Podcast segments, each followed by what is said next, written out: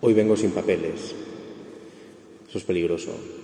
Me van a disculpar porque, bueno, pues también honestamente uno puede preparar las cosas o no las puede preparar. Entonces, si no lo he preparado bien algo, por lo menos, pues tampoco voy a, a inventarme las cosas, ¿no?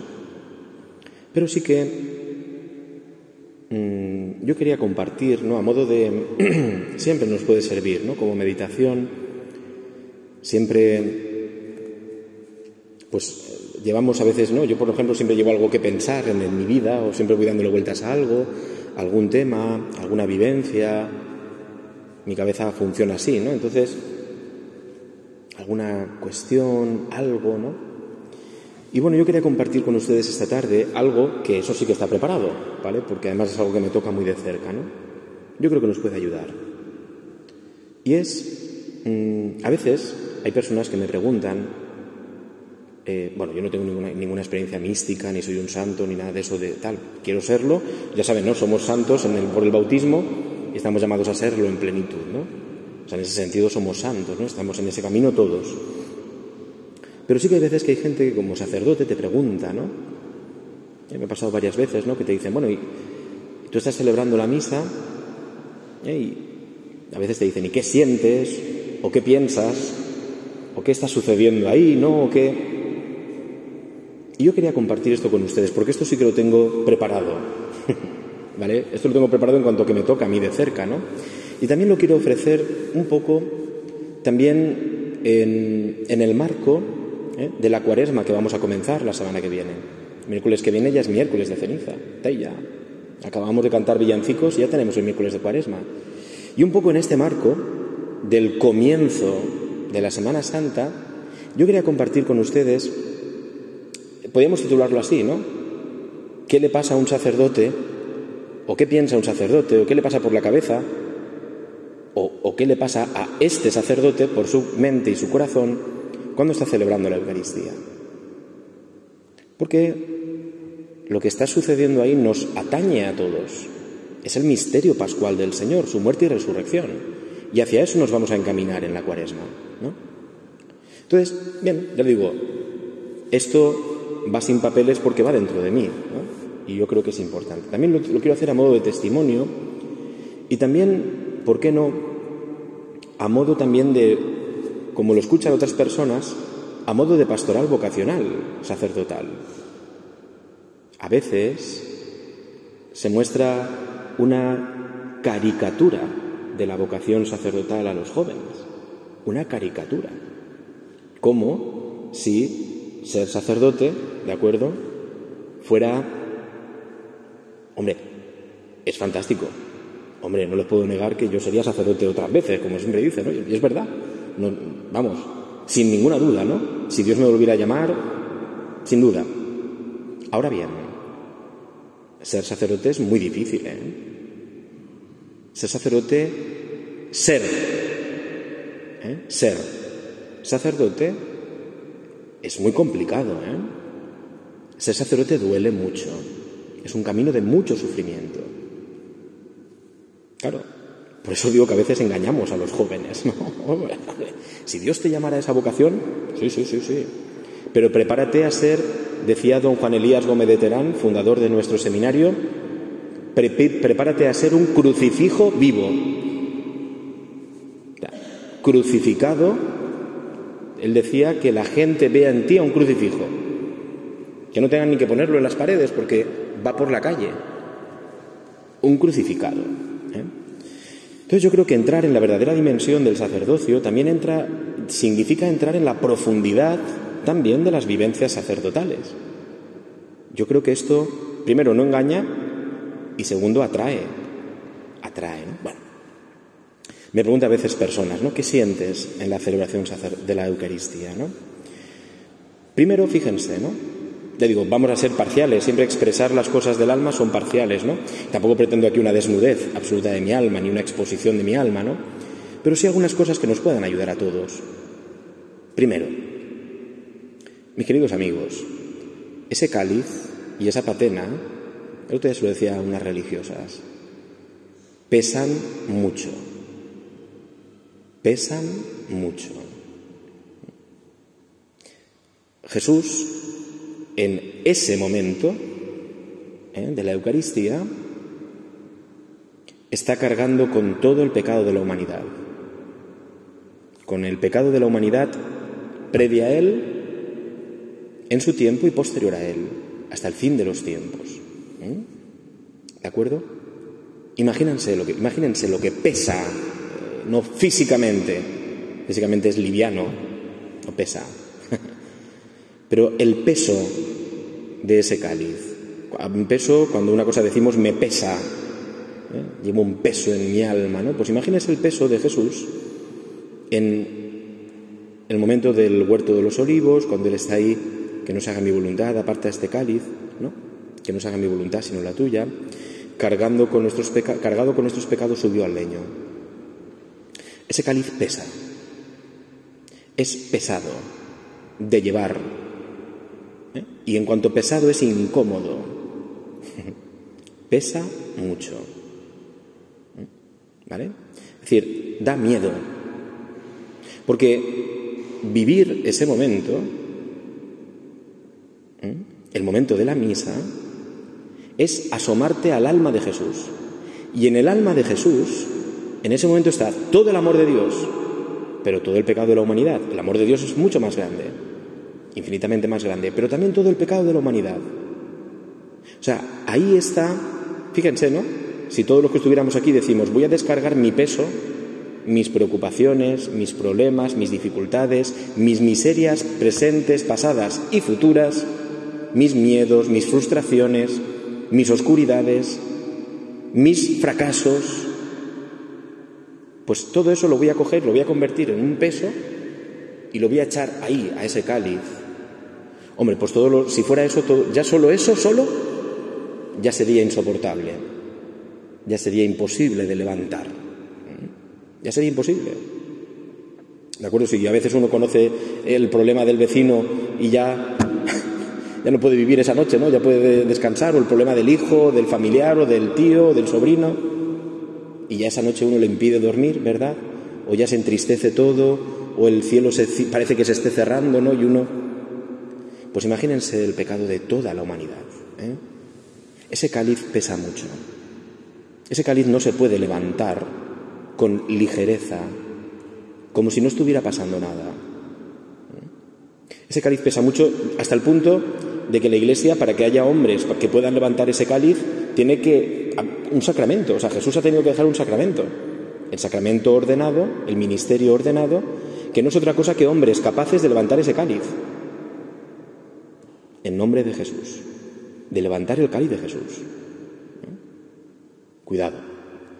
Por eso yo digo, ¿no? Digo, cuidado que las palabras que estoy diciendo no son mías, pero tampoco son tuyas, no las digas, porque no sabes lo que estás diciendo. Entiéndanme, ¿no? Es que las, solo las puede decir Jesús. Bastante me pesa a mí tener que decirlas. Eso es lo que está sucediendo en el altar, una de las cosas. Por eso cuando digo no repitan ustedes las palabras de la consagración, no las digan ustedes. Es porque la Iglesia, la Iglesia, ha tenido que ordenar hombres, dedicarlos exclusivamente a levantar ese peso, a decir esas palabras. ¿De acuerdo? Es decir, es una dedicación exclusiva que requiere cuerpo, alma, vida, intenciones, todo. O sea, requiere una vida célibe, dejarlo todo para poder tú con Jesús levantar ese peso. ¿De acuerdo? Es decir, pesa mucho. Es imposible de levantar con las propias fuerzas. ¿De acuerdo? Es imposible. Y cuando un sacerdote cree capaz, se cree capaz de levantar ese cáliz con las propias fuerzas, es un embustero, es un mentiroso. Está convirtiendo en mentira el sacramento que celebra porque es imposible de levantar con las propias fuerzas. ¿De acuerdo? Imposible. Por eso de ahí, ¿verdad? Todo lo es tremendo, ¿no? Cuando banalizamos la Santa Misa o se celebra de cualquier manera, o no se prepara, o no se cae en la cuenta de lo que estamos haciendo, o el sacerdote celebra con prisa, ¿verdad? Como me decía el otro día una persona, ¿no? Es el sacerdote es el, el último que llega y el primero que se marcha, ¿no? No puede ser así, ¿no? No puede ser así. O sea que ese, ese cáliz pesa mucho, primero, pesa mucho. Segundo, digo expresiones que nos pueden llamar la atención, ¿de acuerdo? Pero un poco para captar, de alguna manera, el misterio que es siempre inagotable, ¿no? Segunda cosa, imagínate que tú tienes entre tus brazos a tu amigo del alma, a quien quieres con locura, y tu amigo se te muere entre tus brazos. No pretendo hacerlo romanticoide, pretendo expresar una verdad, ¿de acuerdo? Tú tienes entre tus brazos al amigo del alma y el amigo del alma se te muere entre, tus manos y además se te muere todos los días y a veces, muchas veces, si tuviéramos que aplicar, ¿no? Porque solo se murió una vez. Pero sacramentalmente nos aproximamos a ese momento y por tanto la sensación tremenda que traspasa el alma de que el amigo de tu alma, el amigo de tu corazón, con quien tú compartes tu vida, ¿eh? se te muere entre tus manos. Y no puedes hacer nada, nunca mejor dicho, porque además tienes que dejarle morir, porque él quiere morir. Y tú le dirías mil veces, Señor, no, Señor, no, si el mundo no sabe lo que que estás muriendo por ellos, si el mundo no lo ve, si el mundo no lo valora, mil veces le diría yo al Señor, no lo hagas, pero continuamente te das cuenta que entre tus manos, nunca mejor dicho, entre tus propias manos, la vida de tu amigo es entregada, se te muere tu amigo entre las manos, todos y cada uno de los santos días de la vida de un sacerdote. tu amigo se te muere. Tiene poco esto de poético. ¿eh? si entramos en el misterio que estamos celebrando, ¿eh? es fantástico. Decimos, Jesús ha muerto por nosotros y nos ha salvado. Claro que sí. Pero es que diariamente a quien amas, el amigo de mi alma, entre mis propias manos, sin yo poder hacer absolutamente nada. Además me lo ha prohibido. No hagas nada di estas palabras y déjame morir. hombre, pues, ¿qué quiere que les diga? Es hermoso, ¿no? claro, pero es doloroso. Es decir, realmente la Santa Misa, mis queridos amigos, lo que pretendo decir es que nos tiene, nos tiene que traspasar el alma. Porque ahí está sucediendo eso. Eso. O sea, el misterio de nuestra salvación es eso. Es, es un Viernes Santo y condensado en unos pocos segundos, que es, bueno, es la Santa Misa, digamos la media hora de la misa, concentrado en ese momento.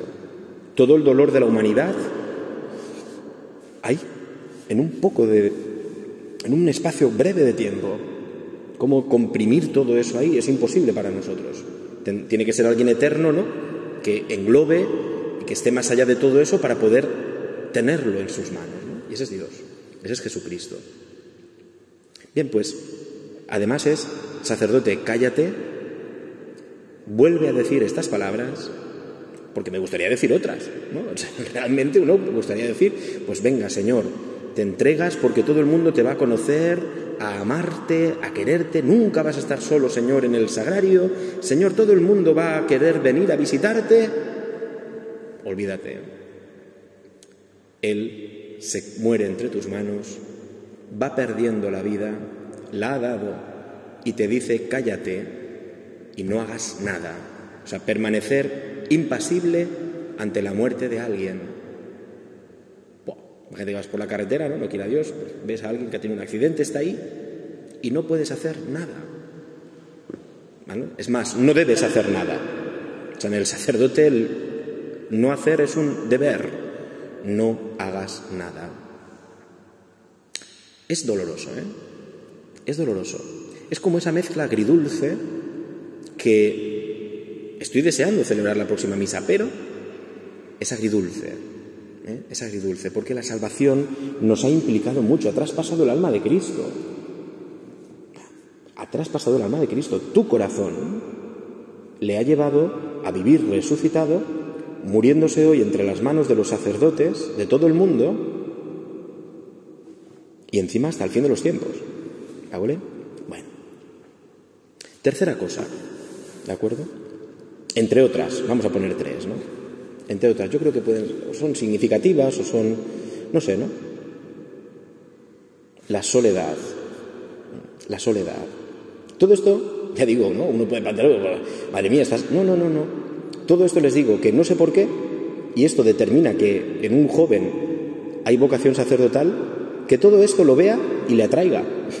o sea, ¿vale? Porque, o sea, que todo esto lo vea y le atraiga, porque entonces sí que le atrae Jesucristo sacerdote. Si no le atraen otras cosas. Pero no sé por qué, a mí todo esto lo sé, lo he vivido, lo he experimentado, lo he aprendido y esto atrae. No sé por qué. No es que uno sea que le gusta el dolor por el dolor, pero hay algo, hay alguien ahí que es el que te atrae a eso, te atrae, te moviliza tu alma hacia eso, hacia ese momento. Tercera cosa decíamos, la soledad. Pues digo que la vida del sacerdote es solitaria, solitaria. Hay unas religiosas que se quedan impresionadas con los sacerdotes seculares diocesanos porque ellas están acostumbradas a conocer sacerdotes de una orden religiosa que viven en comunidad. Y les llama la atención mucho, pero más poderosamente. Siempre me, lo dicen, pero ¿cómo puede vivir usted solo? ¿No? Cuando vienen aquí, dan por supuesto que yo tengo a mis padres, no, no, que no están conmigo, que no. ¿De acuerdo? ¿Cómo puede vivir solo un sacerdote? ¿no?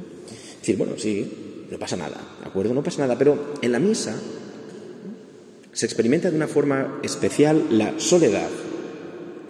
La soledad, por lo que les digo, es que resulta que el fiel cristiano que está delante tiene su misión, traer al altar, cargar de peso, más peso todavía, ese cáliz y esa patena, ¿no? Y yo estoy con Cristo, haciendo las veces de Cristo, representándole, haciéndole, haciendo de nuevo su presencia entre nosotros,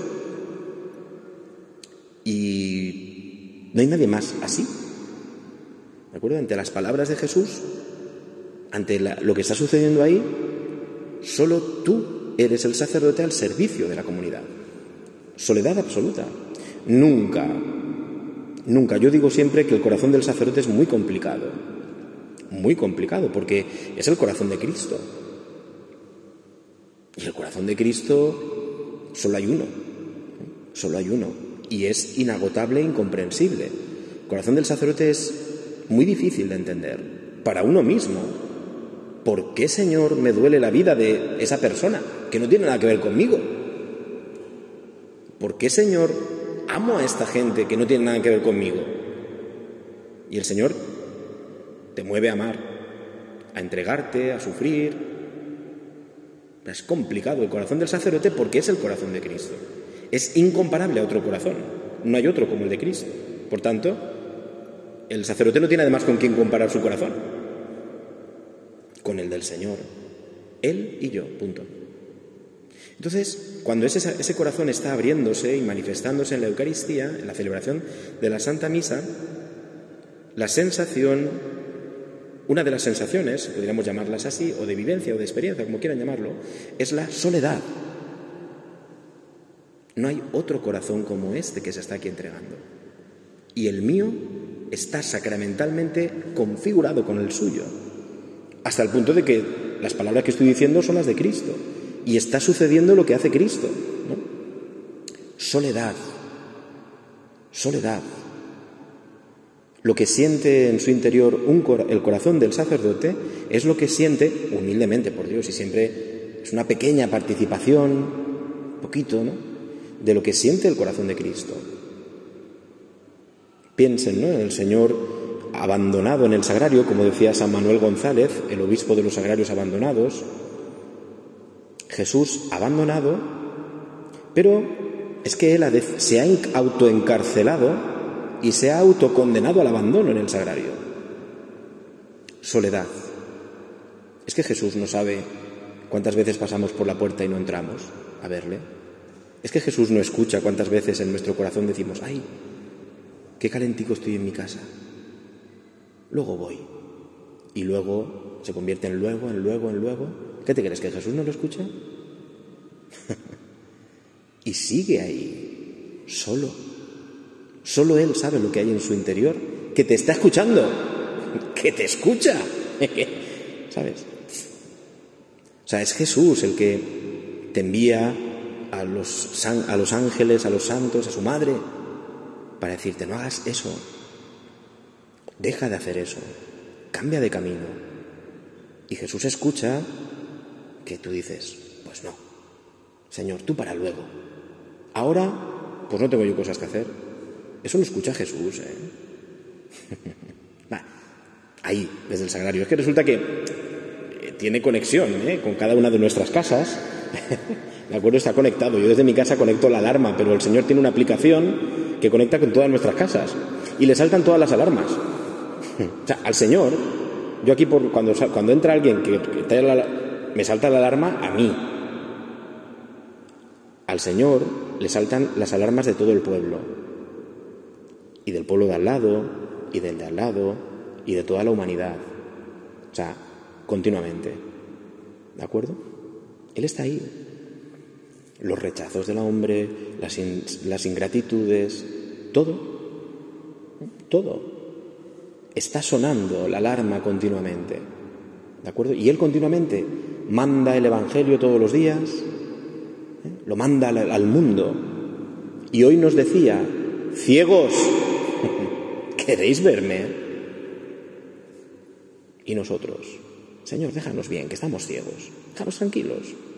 Mañana el Señor enviará otra palabra, enviará otra palabra y enviaré otra palabra siempre y todos y cada uno de los días hasta el fin del mundo, nos dice en el Evangelio de San Mateo al final. Siempre. Pero lo dice desde una cárcel. ¿eh? Está encarcelado en el sagrario. ¿no? Es decir, ya digo, no tiene nada de poético. Ese es el corazón de Cristo. Y eso es también, ya digo, en pildoritas, porque moriría el sacerdote. Se moriría si viera todo lo que ve Jesús y escucha todo lo que escucha Jesús y soporta todo lo que soporta Jesús, el sacerdote moriría, o sea, es incapaz. ¿no? Pero el sacerdote, Jesús en algún momento le da una pildorita en cada misa, para que se haga solidario con él en su sacrificio. A veces el sacerdote, ya digo, vuelvo a decirles, ¿eh? yo no tengo experiencias místicas, no es esto, no, no, no voy a eso, no, no, pero a veces el sacerdote oye el sufrimiento, porque está con Jesús. Y oyes, y ves a esa persona que se acerca, y ves al otro, y te llega de alguien, y ves una cara, y alguien te escribe un mensaje, y al que no, aunque no te escribas, aunque no te escriba un mensaje, te llega a tu pensamiento una persona, como un grito, como un grito, y es Jesús el que lo está escuchando. Y Jesús te da una pildorita a veces y duele, y duele. Porque a veces ese grito que llega a tu alma es un grito de una persona que a lo mejor grita y no puede gritar como le gustaría, o no puede gritar públicamente, solo lo oye Jesús. Y a lo mejor Jesús mismo no puede hacer nada. Y el sacerdote experimenta la impotencia de Jesús la impotencia del Todopoderoso. es así, ¿no? La impotencia del Todopoderoso, el que ha querido hacerse impotente, el que ha querido hacerse débil, precisamente para respetar nuestra libertad, porque eso es el amor. Pues a veces el sacerdote no sabe el, el dolor que produce esto. ¿eh? Si fuéramos conscientes del dolor que le producimos al corazón de Jesús. Pero ya digo, a veces esto el cura lo escucha, escucha ese sufrimiento y, y a veces, pues eso, como un padre, ¿verdad? Padres y madres, todos tenemos que tragar, tragar, ¿verdad? Yo si aquí a un joven de los que vino ayer de segundo de la ESO digo, mira, tú tienes que tragar mucho en tu vida, me miraría diciendo, ah, no sabe lo que es.